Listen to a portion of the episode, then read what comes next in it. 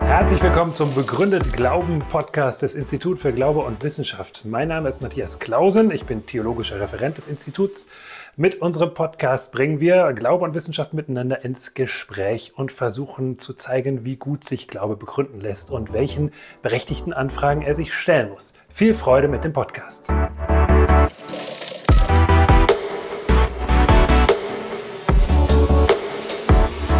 Ja, der Worte sind genug gewechselt. Lasst uns endlich eine Diskussion erleben.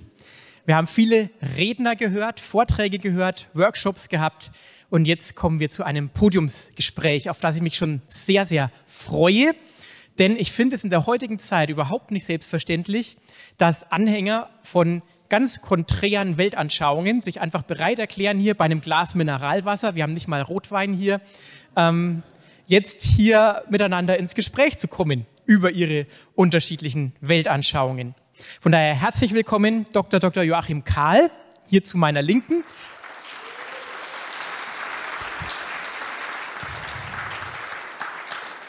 Und Dr. Jürgen Spieß, zu meiner Rechten.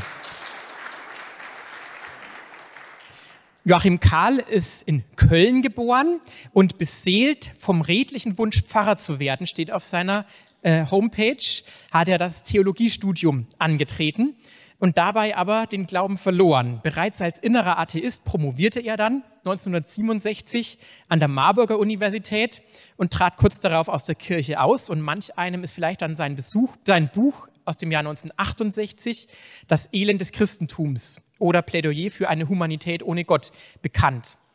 Er wechselte dann nach Frankfurt, studierte Soziologie, Philosophie, Politik und machte nochmal einen Doktor 1975, als ich gerade geboren wurde. Da hat er schon einiges äh, anderes erlebt. Und in den 90er Jahren, so schreibt er dann, hat sich in einem längeren Prozess dann aber auch seine ursprüngliche Orientierung zum Marxismus gelöst. Und ja, er vertritt jetzt eine andere Art von Atheismus, auch nicht den neuen Atheismus, wie ihn Richard Dawkins oder Michael Schmidt-Salomon ja zum Beispiel hier vertreten. Ganz frisch herausgekommen ist sein Buch Humanismus, eine Einladung, das auch hinten am Büchertisch liegt, 2021 rausgekommen. Ja, Jürgen Spieß ist hier in Hessen, in Dillenburg geboren, ähm, stammt nicht aus einem christlichen Elternhaus, sondern aus einem skeptischen Elternhaus. Und durch Impulse eines Mitschülers kam er zum Glauben, studierte alte Geschichte in Gießen und München, wo er dann bei Hermann Bengtson promovierte, auch 1975. Also sehr spannende Parallelen hier. Und dann führte ihn sein Weg in die SMD, wo er unter anderem auch 15 Jahre Generalsekretär war, äh, und Vorträge bis nach Akadem Gorodok, also bei Novosibirsk, gehalten hat, aber auch im deutschen Sprachraum natürlich, im Balkan und so weiter, also weit rumgekommen mit Vorträgen, insbesondere zu althistorischen Themen wie die Frage, ist die Auferstehung Jesu historisch glaubwürdig? Auch er hat Bücher geschrieben, Jesus für Skeptiker zum Beispiel, liegt auch hinten am Büchertisch aus. Oder ist Jesus auferstanden, ein Historiker zur Auferstehung von Jesus Christus? Auch das liegt hinten aus. Zu seiner Biografie gehört außerdem, dass seine erste Ehefrau und das Kind bei einem Verkehrsunfall gestorben sind. 1999 gründete er das Institut für Glaube und Wissenschaft, ähm, ja, mit dem wir uns jetzt gerade hier versammelt haben und das er bis 2015 auch geleitet hat. Ja, ich glaube, jetzt habe ich unsere beiden Gesprächspartner hier etwas vorgestellt und ich finde es sehr spannend, dass wir es mit zwei Konvertiten sozusagen zu tun haben, jeweils in die andere Richtung. Ähm, und deswegen wäre das auch meine erste Frage, die alle beide auch beantworten dürfen. Welche Rolle spielte der Glaube in ihrer Kindheit und Jugendzeit, beziehungsweise mit welcher Weltanschauung sind sie ursprünglich aufgewachsen? Was hat sie geprägt? Wir fangen mal hier mit Herrn Karl an. Ja, guten Tag, meine Damen und Herren. Dank auch an die Institution, die uns dieses Treffen ermöglicht. Den Begriff Konvertit, der mir natürlich vertraut ist, lehne ich für mich ab. Das ist natürlich seine Freiheit gewesen, des Wortspiels wegen, zwei Konvertiten, mich so zu bezeichnen. Ich würde sagen, ich habe mich geistig und spirituell, ein Begriff, den ich auch gerne auf mich selbst anwende, weiterentwickelt ohne in eine Konvertitenmentalität Oder im politischen Bereich nennt man ja das Konvertitentum auch Renegatentum, verfallen zu sein. Konvertiten sind Leute oft, die dann in einer übertriebenen Eiferer, in einem Eiferertum sich gegen das Verflossene ihres eigenen Lebens wenden. Das mag ganz am Anfang in, hier in Marburg, als ich frisch promoviert, dann in Köln, meinem ersten Wohnsitz aus der Kirche ausgetreten war im Kölner Standesamt, da mache es so eine emotional bedingte Abkehrmentalität gegeben haben mit antithetischer Akzentuierung.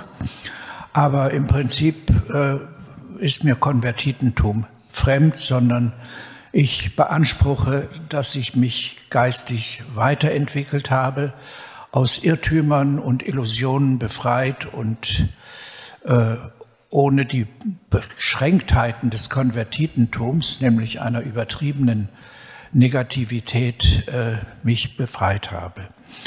Ich stamme aus einem liberal-protestantischen Elternhaus in Köln, Deutz, Köln-Kalk, rechtsrheinisch. Meine Eltern ja, waren liberal-laxe Protestanten. Mein Vater war Presbyter, Kirchenältester, aber ohne tiefergehende religiöse Mentalität, wie sie mir dann in Bonn, wo ich Theologie studierte, anfing zu studieren, auch bei SMD-Vertretern äh, begegnet war, sondern ich habe im Abituraufsatz, den man damals noch schreiben musste, geschrieben, ich will entweder evangelischer Pfarrer oder Lehrer werden. Das war meine, meine Mentalität und habe auch formuliert, ich will den Menschen helfen, ohne dass das schon gleich mit einem Helfersyndrom, eben einer übertriebenen Helfersehnsucht verbunden gewesen wäre. Aber so war die äh, Motivation und dann bin ich ja richtigerweise hier nach Marburg gekommen, von Marburg dann auch ein Jahr nach Zürich gegangen, wo Gerhard Ebeling, der Systematiker der Bultmann-Schule, gelehrt hat. Dort habe ich auch Paul Tillich kennengelernt, der für ein halbes Jahr dort äh, Gastprofessor aus USA war, da war. Und während des Theologiestudiums, nicht zuletzt eben durch die damals avantgardistischste Variante, äh, ist mir der Glaube sozusagen unter den Händen verschwunden, weil eben die äh, Bultmannschen historisch-kritischen Lehren, die ich damals selbst wahrscheinlich relativ unkritisch übernommen habe, zum Beispiel die Auferstehung Jesu von den Toten als Illusion betrachtet habe, so dass mir tatsächlich, wie ich gerne sage, wie eben auch zitiert wurde, ich durch mein Theologiestudium zum Atheisten geworden bin, zum Ungläubigen.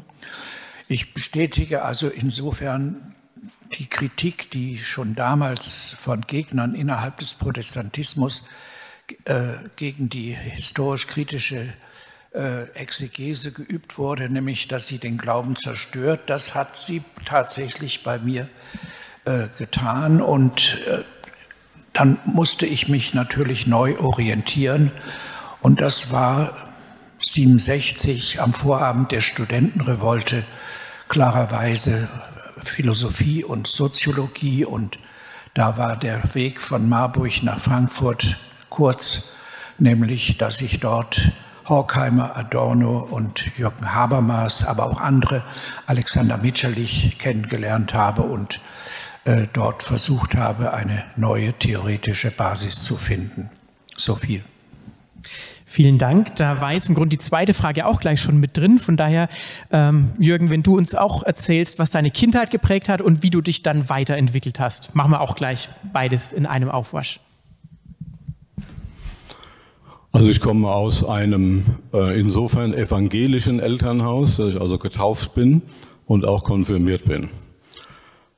Ähm, während der Fußball-Weltmeisterschaft 1966 habe ich drei Wochen lang den Küsterdienst der evangelischen Stadtkirche zu Dillenburg versehen. Und ähm, da muss man ja, ist ja jeden Sonntag auch das Glaubensbekenntnis. Und ähm, als ich mir das jeden Sonntag angehört habe, war mir klar, dass ich das nicht glaube, in keinster Weise. Und habe damals äh, fest mich entschlossen, nie mehr eine Kirche zu betreten. Ähm, mein Elternhaus war insofern jetzt atheistisch. Äh, mein Vater hatte ein Wort, was mich bis heute geprägt hat.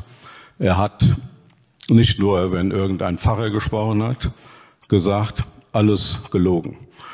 Auch wenn ein Politiker gehört hat oder wenn meine Mutter gesagt hat, was die Nachbarin gesagt hat, alles gelogen. Wenn Sie in einer Umgebung aufwachsen, wo alles, was man Ihnen erklärt, mit dem Satz untermauert wird, alles gelogen, haben Sie gute Aussichten, ein sehr skeptischer und misstrauischer Mensch zu werden. Und das bin ich sicher geworden. Also das ist so, und sonntags morgens, jedenfalls vor der Pubertät, äh, bin ich jeden Morgen mit meinem Vater in die nahegelegene Kneipe gegangen. Und nachmittags auf dem Fußballplatz, entweder in Dillenburg oder im Nachbarort Vonhausen. Ich habe also meine Kindheit in der Kneipe und auf dem Fußballplatz verbracht, jedenfalls sonntags. Also das ist so zu äh, meinem Elternhaus und die Frage der Veränderung. Äh, die kam dann in der Schulzeit. Ähm, bei uns war das damals so, in der Oberstufe des Gymnasiums musste man sich entscheiden zwischen sprachlichem Zweig und mathematischem Zweig. Und ich habe mich damals äh, für den sprachlichen Zweig entschieden. Das hat aus meiner Klasse nur noch ein Junge getan. Also die Jungs gingen alle in den mathematischen Zweig und die Mädchen in den sprachlichen Zweig. Und nun waren wir die beiden letzten überlebenden Jungen aus unserer Klasse und haben von daher durch eine Art Notgemeinschaft äh, bilden müssen und saßen nebeneinander. Und dieser Junge war Christ. Und ähm, er sprach, also wir waren vorher auch schon in der gleichen Klasse. Ich wusste, dass er Christ war, wir hatten vorher eigentlich nichts miteinander zu tun. Und er sprach mich eben darauf an, dass Jesus von den Toten auferstanden sei. Und ich fand das schon eine verblüffende Mitteilung. Ähm, und äh, mir war, ich hatte so seit meinem 13., 14. Lebensjahr ein großes Interesse an römischer Geschichte. Und mir war klar, dass es ja eine historische Behauptung ist. Und würde mich wirklich mal interessieren, was Historiker dazu sagen könnten. Die anderen in der Klasse haben gesagt, er ist Christ, weil seine Eltern auch Christen sind. Und das stimmt, seine Eltern waren auch Christen. Das hat mich aber nicht überzeugt, weil er hat sein Christsein nicht mit seinen Eltern begründet. Und ähm, das hat mich dazu geführt, mich mit dem Neuen Testament zu beschäftigen und hat das wahrscheinlich auch verstärkt, was ich aber wahrscheinlich sowieso gemacht hätte, äh, Geschichte zu studieren. Also habe zunächst Geschichte, Politik und Latein in Gießen studiert, 68 angefangen und äh, bin dann nach München gewechselt. Ähm, in München saß der damalige Papst, der Althistoriker, der sämtliche Handbücher und Standardwerke geschrieben hat. Zu dem bin ich gegangen und ähm, habe dann äh, mich ganz auf alte Geschichte konzentriert, habe da auch meinen Doktor gemacht und hatte eigentlich hauptsächlich die Frage nebenbei, was kann man eigentlich als Historiker sagen zu der Auferstehung? Und das hat mich interessiert, habe ich mit den Professoren, Assistenten, Studenten besprochen neben meinem Studium. Um meine Marktchancen zu erhöhen, habe ich auch Ägyptologie studiert. Und ähm, Christ geworden bin ich dadurch, dass ich mich da sehr intensiv mit beschäftigt habe und auf einmal vor der Frage stand, dass ich auch nach den Gesprächen mit den anderen habilitierten Menschen dort auf einmal den Eindruck hatte, was mir alle bestätigt haben, mit denen ich gesprochen habe, historisch ist es sehr wahrscheinlich, dass er auferstanden ist, rein historisch. Aber es gibt zwei Probleme. Das eine ist das Problem, ja, gibt es wirklich Wunder? Das ist ja natürlich keine historische Frage. Dann würde man die Auferstehung nicht aus historischen Gründen, sondern aus weltanschaulichen, naturwissenschaftlichen Gründen ablehnen. Oder einer, ähm, der hat zu mir gesagt, wenn das stimmt, stimmt noch mehr im Neuen Testament und dann müsste ich mein Leben ändern und das will ich nicht. Und äh, das hat mich immer mehr dazu geführt, dass mir auf einmal klar war, die Frage, die ich mir als Oberschüler gestellt hatte, habe ich eigentlich beantwortet. Es ist historisch möglich. Es ist nicht so, dass ich dadurch jetzt Christ geworden wäre, sondern ich stand vor einmal vor der Frage, wenn ich mich damit als Historiker beschäftige, muss man sagen, das spricht mehr dafür als dagegen. Heute Morgen wurde in einem Referat, was ich gehört habe, ja gesagt, äh, zur Skepsis gehört die Distanz. Und das ist auch okay. Distanz ist wichtig. Mir war aber damals klar, es gibt kein Leben aus der Distanz. Es gibt auch keine Gottesbegegnung aus der Distanz. Und falls Jesus auferstanden ist, gibt es auch keine Begegnung aus der Distanz. Und während die Studium, ich war bereits Doktorand der alten Geschichte in München, saß ich mal eines schönen Abends da in meinem Studierzimmer und ich bin ein Einzelgänger. Das war ich schon immer und das bin ich teilweise auch heute noch. Und so saß ich da und habe mit mir selber gesprochen und wie Heinz Erhardt bin ich mit mir per Du. Und habe also zu mir gesagt, fehlt dir noch irgendwas?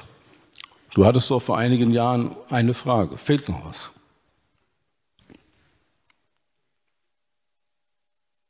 Und da war mir klar, mir fehlt gar nichts mehr. Also die Frage war, wenn das meine Frage war mit der Auferstehung und wenn ich da jetzt eine Antwort hatte, eine Wahrscheinlichkeitsantwort, in der Geschichte gibt es keine anderen Antworten als Wahrscheinlichkeitsantworten, dann ist die Frage, ob ich durch die Tür durchgehen will oder nicht. Und ich habe mich damals dazu entschlossen, dass ich es nur rauskriegen werde, wenn ich die Distanz aufgebe. Es wird nicht anders gehen. Man kann das betrachten von vorne und hinten, wie man will. Irgendwann steht man vor der Frage, wenn man wissen will, ob die Katze im Wäscheschrank ist, dass man die Tür aufmacht und nachsieht. Es gibt Argumente dafür und dagegen, aber wird es nur rauskriegen, wenn man es macht. Und das war mir irgendwann mal klar und das habe ich dann äh, mal gemacht als Student, also zu dem Jesus gebetet, von dem mein Freund mir gesagt hat, dass er lebt und dass man mit ihm reden und rechnen kann. Und das hat mein, sozusagen mein Leben verändert. Da hat der, war der Startpunkt meines Lebens. Darauf habe ich dann mein Leben umorientiert. Ähm, ich habe die Doktorarbeit noch zu Ende gemacht und habe auch also mein Studium abgeschlossen und habe das hat mein ganzes Leben äh, dann verändert. Also das war diese, sagen wir, diese Auseinandersetzung vom Elternhaus her äh, war es eben anders ähm, und gerade vom Elternhaus her war eben die Skepsis war für mich keine philosophische Skepsis. Es war nicht so, dass ich Philosophen gelesen hätte und da ich ein Skeptiker geworden hätte, sondern ich glaube, die saß bei mir so tief drin durch, das, durch den Familienspruch meines Vaters. Das ist, glaube ich, noch tiefer als äh, nur zu denken, man sei Skeptiker. Ich war das durch und durch, durch dieses Wort. Der Vater ist wahrscheinlich einfach ein bisschen zu früh geboren. Ich glaube, wenn der heute geboren wäre, würde vieles passen so. Und ihm alles nur gelogen, wenn man so die Medien anschaut. Naja, also, wir kommen zur nächsten Frage. Wir haben jetzt beide die biografischen Einblicke bekommen. Vielen Dank. Okay, dann noch schnell noch einen kurzen Nachtrag. Die Rolle meiner Mutter. Meine Mutter war keine, hat mich bewahren wollen vor dem Theologiestudium. Die war von Anfang an immer auf dem Absprung zum Unglauben im Gegensatz zu meinem Vater, der ja Presbyter war und auch die Kirchenzeitung für die evangelischen Gemeinde in Köln-Karl Kumboldt geschrieben hat, die hat zu mir gesagt, Junge, lerne ein ehrbares Handwerk. Junge, lerne ein ehrbares Handwerk statt die windige Theologie. Das habe ich nicht befolgt in jugendlichem Protest hält man sich dann gegenüber den Ratschlägen der Mutter zurück. Ich hätte auch sowieso kein Handwerk erlernen können, erlernen wollen, weil ich dafür viel zu intellektuell äh, bin. Aber meine Mutter hatte auch noch eine spezielle Erfahrung, die ich vielleicht doch nennen sollte. Meine Mutter war im NS-Jargon gesagt eine sogenannte Halbjüdin. Und unsere Familie war äh, deshalb rassepolitisch, so hieß es, überwacht. Und sie musste sich immer mit mir und meinem Bruder in Meißen, in Sachsen, wo wir evakuiert waren, weil Köln ja viel gebombt wurde, äh, beim rassepolitischen Amt vorstellen. Und da haben ihr die Bediensteten des NS-Regimes oft gesagt, das weiß ich natürlich nur aus ihren Erzählungen, ja, ihr, ihre beiden Jungs sehen ja gar nicht jüdisch aus. Die sind ja dafür viel zu blond oder irgend so ein Schnack. Das wollte ich hinzugefügt haben, dass also meine Mutter äh, den guten Rat gegeben hat, ein ehrbares Handwerk zu lernen. Und sie hat mich auf ein Buch, das damals Furore gemacht hat, 58, aufmerksam gemacht von Gerhard Chesney, Die Zukunft des Unglaubens. Gerhard Chesney war ein äh, Redakteur des Bayerischen Rundfunks, hat das Abendprogramm gemacht und der hat ein damals avantgardistisches Buch geschrieben mit dem Titel Die Zukunft des Unglaubens. Und das habe ich auf Empfehlung meiner Mutter auch gelesen und das hat auch wichtige Impulse vermittelt. Nicht Weichen gestellt, aber Impulse vermittelt, dass man eben auch äh, ohne Glauben als Mensch durchs Leben kommen kann. Ich möchte auch noch, ja. möchte auch noch einen Satz äh, anfügen. Ich habe damals 1968 mir Ihr Buch gekauft und es mit Begeisterung gelesen. eine Parallele. Dann muss jetzt der Herr Karl noch ein Buch von dir kaufen am Büchertisch und das auch noch mit Begeisterung lesen. also, nee, jetzt kommen wir mal weg von der Biografie. Es war hochspannend, aber jetzt, welche Argumente würden Sie als die stärksten für Ihre Weltanschauung ansehen? Also der Humanismus oder Atheismus oder wie genau Sie den bezeichnen würden, Ihre Form des Atheismus. Was sind die stärksten Argumente dafür? Genau, jetzt. Also ich bezeichne mich, wenn ich mich irgendwo vorstelle, primär als weltlicher Humanist. Füge aber gleich hinzu, dass dieser weltliche Humanismus, und das Adjektiv davor ist wichtig, einen atheistischen Kern hat, den man nicht verschweigen sollte, aber auch nicht sozusagen als Bauchredner vor sich hertragen muss, weil das primäre doch die Menschenliebe, die Menschenfreundlichkeit ist. Und Menschenfreundlichkeit ist im Grunde auch auf die Schnelle gesagt der Kern des Humanismus, aber doch in der klaren Abgrenzung, äh, dass damit natürlich der Mensch das als das höchste Wesen für den Menschen bezeichnet ist und äh, ein Gott als Phantom.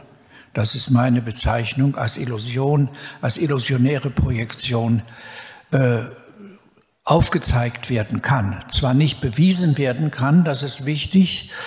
Äh, der Atheismus ist genauso wenig beweisbar wie der Gottesglaube, obwohl es immer wieder äh, Selbstmissverständnisse gibt, die von äh, Menschen, die dann ja irrigerweise sich selbst verabsolutieren und aus einer metaphysischen Hypothese, das ist der Atheismus, eine Hypothese, eine Annahme für das Ganze der Welt und die Stellung des Menschen darin.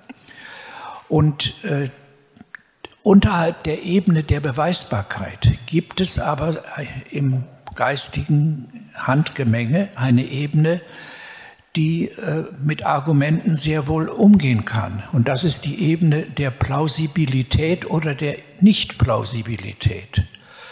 Und äh, wenn wir in die Einzelheiten kommen würden oder vielleicht auch gleich kommen, äh, läuft der Argumentationsgang so, dass auf die Dysfunktionalitäten der Welt, die Erdbeben an an denen die Menschen unschuldig sind und auch die.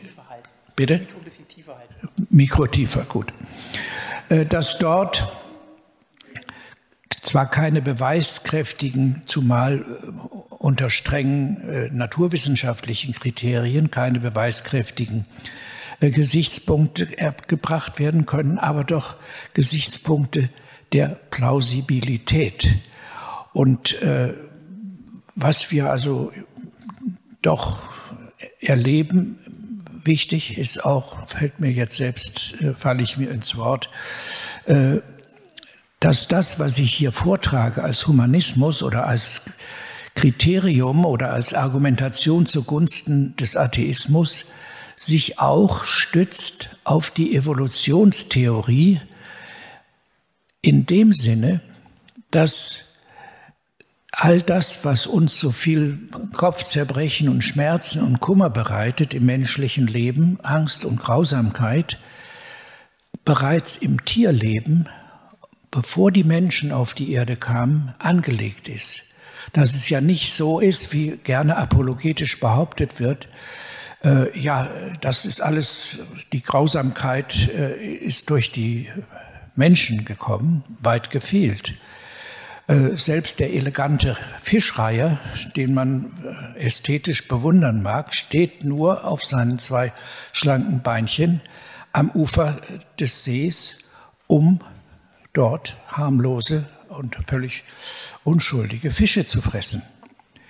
Sodass also das Gesetz von Fressen und Gefressen werden äh, bereits im Tierreich lange vor der Entstehung des Menschen äh, nicht nur angelegt ist, sondern auch präsent ist. Und das hat natürlich auch im Alten Testament schon eine Rolle gespielt. Da gibt es die berühmte Zeile, dass dort, ich glaube es ist Jesaja, hofft für die messianische Endzeit, dass das Lamm beim Löwen liegen wird und dass sozusagen der Löwe zum Vegetarier wird. Aber das ist, wie wir natürlich wissen, und auch damals hätte man es schon wissen können, ein biologisches Unding, dass aus einem fleischfressenden Raubtier ein vegetarisches Wesen wird. Sodass also die Hauptebene der Argumentation auf Fakten im Leben der Tiere und der Menschen selbst ist. So viel erstmal zu dem. Ja, dann die gleiche Frage an dich, Jürgen. Was ist aus deiner Sicht das stärkste Argument oder die stärksten Argumente für den christlichen Glauben?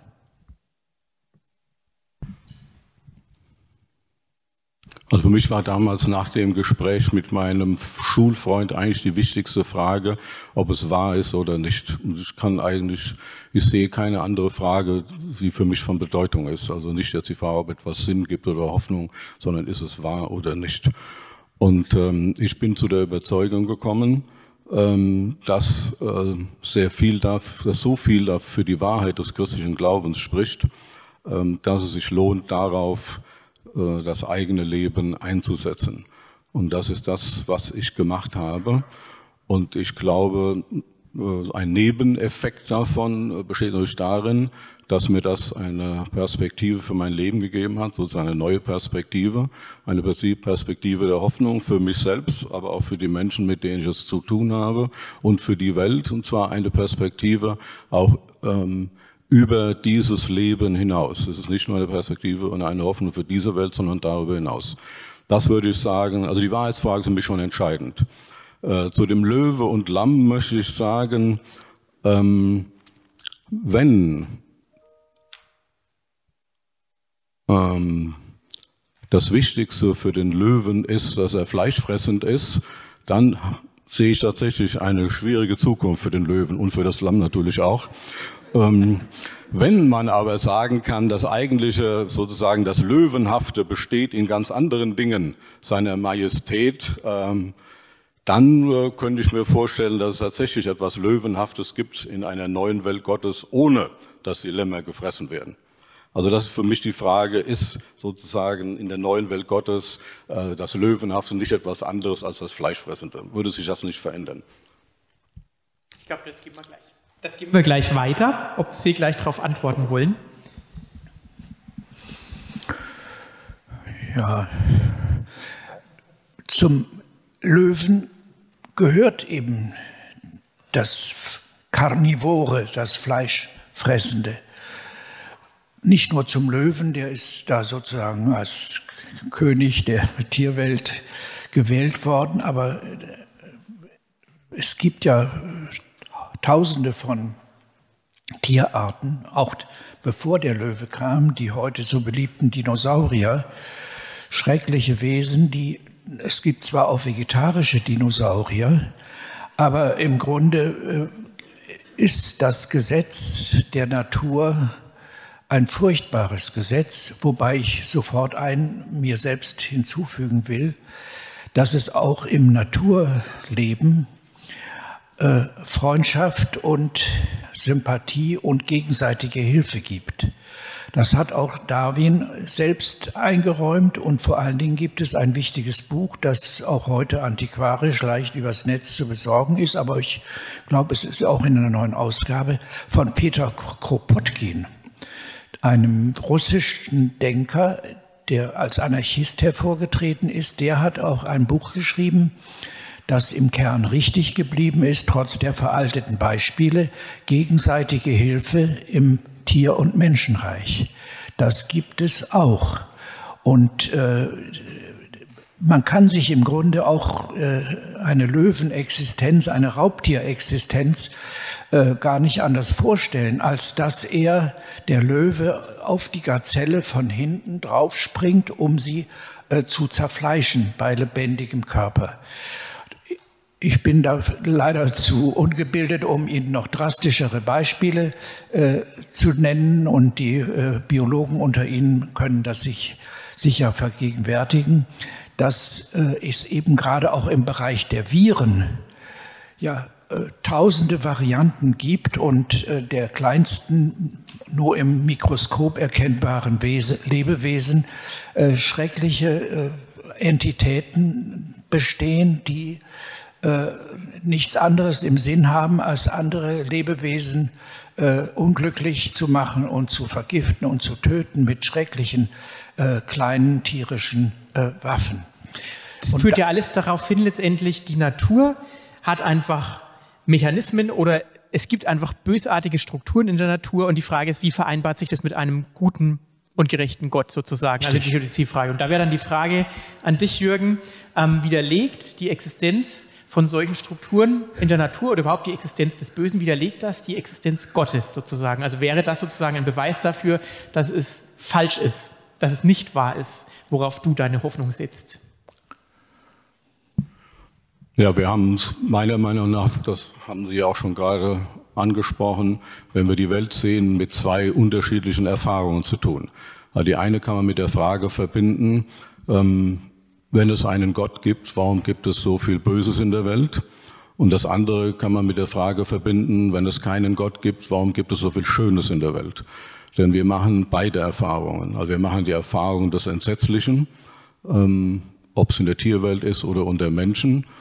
Ähm, wir machen aber auch eine andere Erfahrung, der Liebe, der Schönheit, des Vertrauens. Und wir brauchen eine Antwort auf diese beiden Fragen. Und ähm, der christliche Glaube gibt eine Antwort, äh, dass er sagt, dass der Mensch sich von Gott abgewandt hat und dass wir alle, die wir hier leben, sowohl Opfer dieses Sündenfalls sind, dieser Trennung von Gott, äh, als auch Täter. Wir leben nicht immer anderen Menschen gegenüber so, wie wir es sollten. Und äh, dass das äh, auch mit dazu beiträgt, zu dem, also das nennt man das moralische Übel, das ist nicht nur, es gibt auch die natürlichen Übel, aber wir haben auch einen Anteil daran. Und die Verheißung des christlichen Glaubens ist ja die, dass es eine neue Welt Gottes gibt, ohne Leid und ohne Tod. Und da, denke ich, ist auch die Tierwelt mit eingeschlossen. Ähm, und äh, das ist die Verheißung, die ich jetzt nicht widerlegt sehe, durch die Situation, wie sie in dieser von Gott abgewandten Welt ist, weder unter Tieren noch unter Menschen noch sonst. Gut, dem kann man sofort entgegenhalten, dass Sie äh, auf den Menschen als Urheber des Bösen primär Bezug genommen haben, während ich ja betont habe, dass bereits im vormenschlichen, viel längeren äh, historischen Bereich äh, ähnliche Vorgänge wie Angst und Schrecken etwa äh, vorgeherrscht haben. Wenn Sie die schönen Tierfilme, die jetzt gegen 8 Uhr abends im ZDF ausgestrahlt werden über Afrika. Auch in anderen Sendern? Auch in anderen Sendern, ganz. Ach so, ja, sehr schön. Hier spricht ein Interessenvertreter ein, äh, von äh, klugen Tierfilmen. Äh, da ist es doch so, dass bereits all das, was wir erleben, nämlich Angst und Schrecken und Todesfurcht, auch im Tierreich angelegt ist. Und zwar, man kann es sich im Grunde gar nicht anders vorstellen. Und das widerspricht auch sozusagen dem äh, Glauben an einen guten Gott, die Verheißung, auf die Sie jetzt Bezug genommen haben, die natürlich aus meiner äh, Perspektive nur eine Ausflucht ist, lässt sich mit folgenden Gesichtspunkten kritisieren. Nämlich wenn Gott ohnehin eine bessere Welt ohne die Leiden und Schrecken hätte schaffen können, weshalb dann erst so spät weshalb erst die eigenen guten Geschöpfe, die angeblich guten Geschöpfe, durch ein Meer von Blut und Tränen warten lassen, sowohl im Tierreich wie dann auch im Menschenreich. Es heißt ja in einer berühmten Stelle im, in der Apokalypse des Johannes, dem letzten Buch des Neuen Testamentes, Gott, das wird gerne zitiert, Gott wird dann abwischen alle Tränen und es wird kein Geschrei mehr geben, kein Todesgeschrei und kein Angstgeschrei. Nimmt man zunächst erstmal gutgläubig auf, aber dann taucht sofort die Frage auf, ja, wenn er das überhaupt kann, weshalb erst so spät und, von, und wo bleibt dann die Unumkehrbarkeit? Es ist ja praktisch nur an die äh, Wiederkehr eines paradiesischen Zustandes äh, angeknüpft, der dann verletzt wurde, sodass dann die ganze Misere begann durch menschliche Verfehlungen. Aber äh, das soll aufhören, aber dem widerstrebt alles, das anzunehmen, weshalb ein Allmächtiger erst uns alle durch die schrecklichen Erlebnisse, die wir im Kleinen wie im Großen äh, ja, tagtäglich äh, in den Medien und in unserem persönlichen Leben erfahren, weshalb soll das alles dann äh, erst zu spät eintreffen?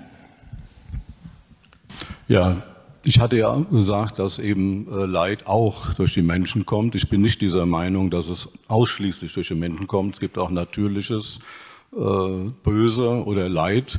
Und die christliche Lehre geht ja davon aus, dass es ähm, nicht nur jetzt in gefallene Menschen, sondern auch andere gefallene, von Gott sich abgewandte Wesen gibt. Ähm, die gefallene Engel zum Beispiel, ja.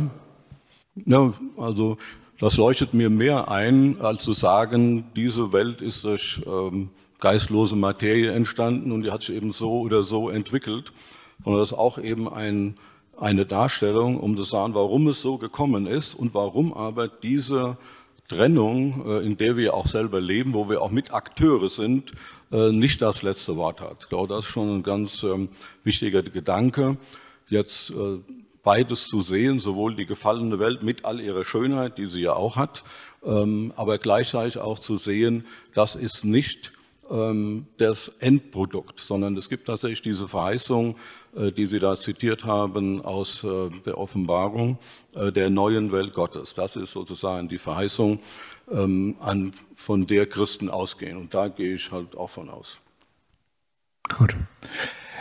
Sie haben äh, in Ihrem vorherigen Beitrag auf die schönen und zugleich hässlichen und schrecklichen Seiten der Welt aufmerksam gemacht. Das mache ich auch mit folgender Argumentation. Hier in Marburg hat vor einigen Jahrzehnten ein damals berühmter Religionswissenschaftler Rudolf Otto gelehrt.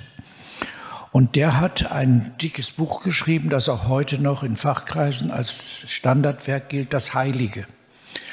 So heißt das Buch. Und das Heilige nach Rudolf Otto hat zwei Aspekte, nämlich es ist das Mysterium Faszinosum, das beglückende, faszinierende Geheimnis und das, Faszino und das Mysterium Tremendum, das Erschreckende, das furchterregende Geheimnis. Und das sind in der Tat die beiden Aspekte des Lebens und der Welt, äh, hinter die wir nicht zurückkommen, dass die Welt zugleich schaurig, angsterregend und schön ist. Und die Kunst des Denkens im Kopf und die Kunst des Lebens in der Praxis besteht darin, mit beidem gut auszukommen weder das eine noch das andere zu leugnen. Und insofern ist also äh, die Welt schaurig und schön zugleich. Sie hat ein Doppelgesicht.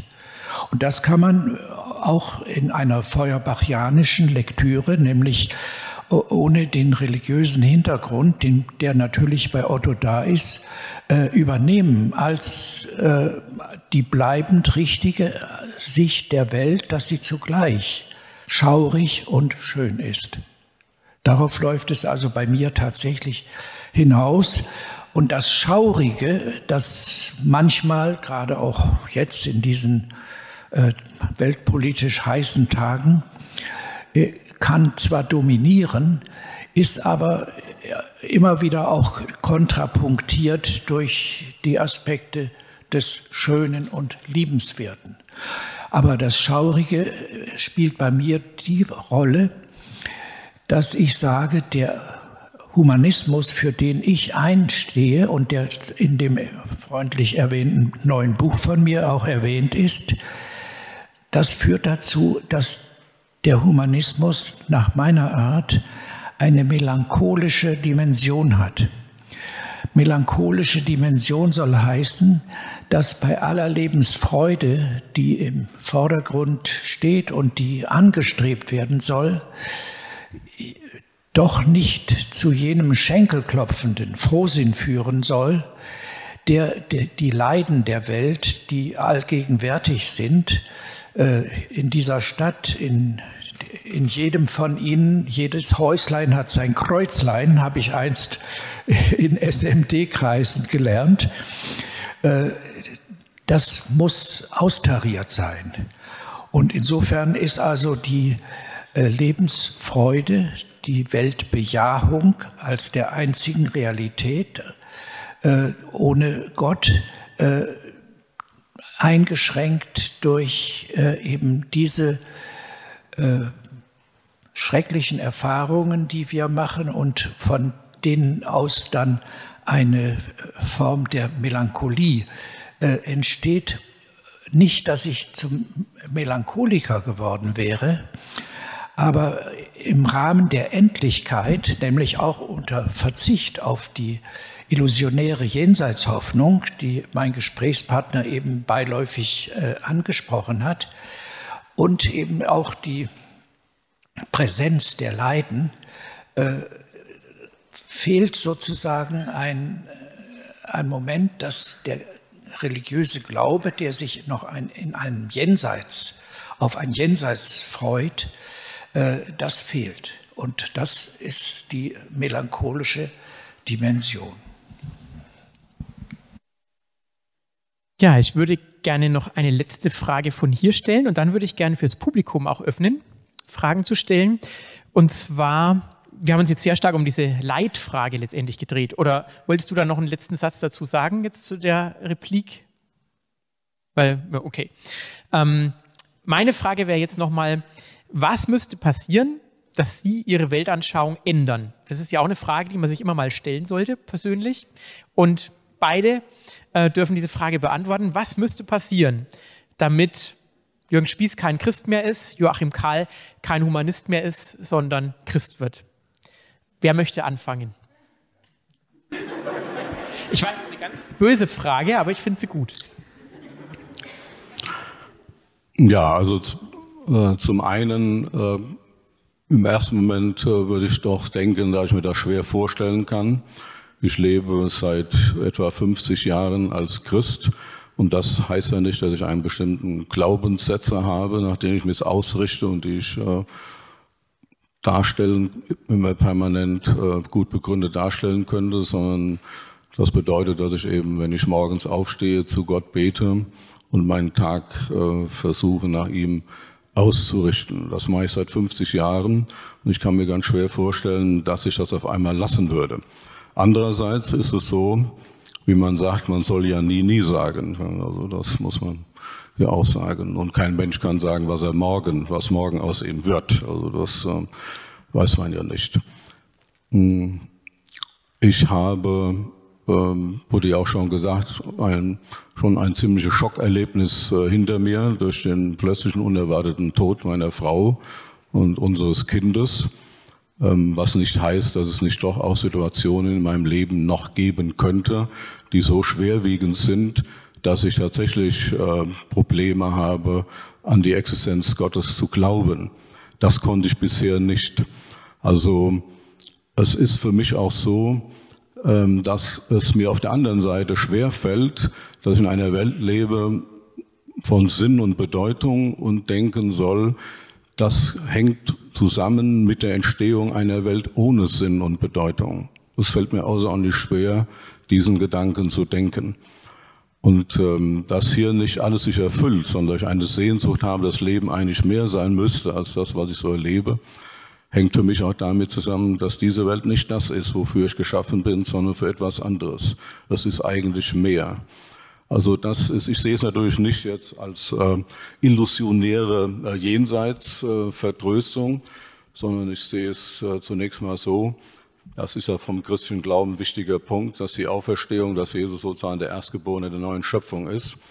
Ich sehe es so, dass äh, es tatsächlich ähm, meine Erfahrung ist, dass Gott eine Sehnsucht in mich hineingelegt hat, dass Leben mehr sein müsste, als nur hier zu leben.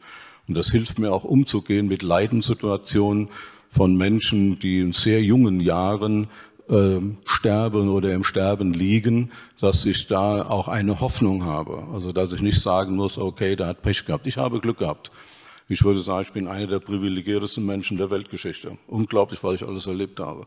Aber die meisten Menschen haben das Glück nicht gehabt. Allein wenn man das 20. Jahrhundert denkt, haben es auch jetzt nicht. Ähm, und ähm, ich sehe an der ähm, christlichen Hoffnung äh, eben auch eine Antwort, eine Hilfe äh, für die Menschen, äh, die in dieser Welt eben, es, denen es in dieser Welt nicht möglich war, das zu leben, was sie eigentlich, wozu sie eigentlich geschaffen worden sind. Das sehe ich nicht als ein Wunschdenken, weil Wunschdenken ist keine Begründung für oder gegen Gott, sondern ist eine Erklärung, wenn man die Begründung schon gefunden hat. Also wenn man denkt, es gibt keinen Gott, dann kann man sich die Frage stellen, warum Hunderte von Millionen von Menschen an Gott glauben. Dann ist es eine gute Begründung zu denken, Wunschdenken. Andererseits, wenn man glaubt, es gibt einen Gott, dann kann man sich die Frage stellen, warum gibt es so viele Menschen, die nicht an Gott glauben? Dann kann man auch sagen, das ist Wunschdenken, der Wunsch nach der sturmfreien Bude, so hat es äh, Manfred Lütz ausgedrückt. Also das Wunschdenken bringt jetzt nicht, die Frage ist, was äh, natürlich nicht nur die Frage, äh, was überzeugt mich am meisten, das ist natürlich die Plausibilität, die sehe ich auch. Da habe ich eben, denke ich, andere Plausibilitäten, als Sie das denken, sondern das ist auch der Punkt, ähm, dass äh, sagen wir, der Atheismus ist nicht verifizierbar. Es wird nicht so sein, wenn wir beide heute sterben, dass Sie mir anschließend zuwinken und sagen, Sie sehen, ich hatte recht. Also das, können, äh, das äh, kann nicht. das ist also der Atheismus prinzipiell nicht verifizierbar. Der Theismus ist verifizierbar, wenn es einen Gott gibt, dann kann er sich in dieser Welt oder in einer anderen Welt natürlich zeigen, kann sagen, so ist es. Ich kann auch, um das nochmal aufzugreifen, vieles nicht beantworten. Ich habe mir meine Gedanken gemacht, versuche damit zu leben. Aber das sehe ich auch nicht jetzt, dass ich diese Fragen alle beantworten müsste. Ich kann sagen, ich habe einen Rahmen gefunden, in dem ich selber lebe und der für mich hilfreich ist und auch für andere. Und ich lebe ihn als etwas, wovon ich wirklich überzeugt bin, dass es die Wahrheit ist. Das ist für mich ein sehr grundlegender Gedanke, so nah ich einer Wahrheit kommen kann. Das wäre, ich weiß jetzt nicht, ich muss leider gestehen, ich weiß nicht mehr. Ach so, ob ich meinen Glauben ändern würde. Ich habe gerade überlegt, worauf ist das eigentlich die, die Antwort, auf, wie hieß die Frage? Also wie ich schon sagte, ich kann es mir schwer vorstellen, aber andererseits, man soll nie, nie sagen und wer kann schon für sich garantieren, was morgen früh ist. Vielen Dank. Ja, was muss sich ändern? Was müsste passieren, damit Sie Ihre Weltanschauung ändern, sowas? Also ich stimme mit ihm überein, dass ich mir auch wenig vorstellen kann, dass ich hinter meinen eigenen Atheismus je zurückfallen könnte. Das hat allerdings diese Aussage auch nur einen hypothetischen Charakter, denn man weiß nie, wie sich die Dinge entwickeln. Und es gibt berühmte äh, Biografien, wo langjährige, Jahrzehnte lange Ungläubige auf dem berühmt-berüchtigten Totenbett dann noch äh, zum Glauben zurückgefunden haben. Das ist oft legendär überzeichnet worden, etwa in der Französischen Revolution wird so dieses speziell über Voltaire berichtet, dass der große antiklerikale Voltaire dann freilich unter Nachhilfe von äh, katholischen Priestern dann angeblich noch auf dem Totenbett wieder zum Glauben zurückgefunden hätte. Aber ich äh, äh, sehe das auch nicht als wahrscheinlich an. Das ist sozusagen aber nichts Vorwerfbares, sondern jede gewachsene Überzeugung, da stimme ich ihm ganz zu, 50 Jahre als Christ, äh, das muss erstmal erschüttert werden. Nicht? Und andererseits gibt es viele Erlebnisse von Kriegsheimkehrern, die völlig nach dem Ersten Weltkrieg wird da viel berichtet oder nach dem Zweiten Weltkrieg von Wolfgang Borchardt. Äh, wo warst du Gott? Der äh, als ich im Schützengraben lag, da gibt es die entgegengesetzten Erfahrungen und Ergebnisse, dass man im Kriegsgeschehen, wo das Bein abgesprengt wird oder der Arm, was auch immer, äh, Menschen zum Unglauben kommen, aber auch zum Glauben finden. Für mich im Grunde nur eine Absurdität. Aber wir wissen aus der Kirchengeschichte, credo quia absurdum, dass gerade das absurd erscheinende äh, dann so zurechtgelegt wird, dass man sagt, ja, das hat Gott eben so gewollt und so, äh, es gibt Gott halt. Man hält dann trotzig an einem Glauben fest, äh, obwohl er sich in der Wirklichkeit nicht bewährt.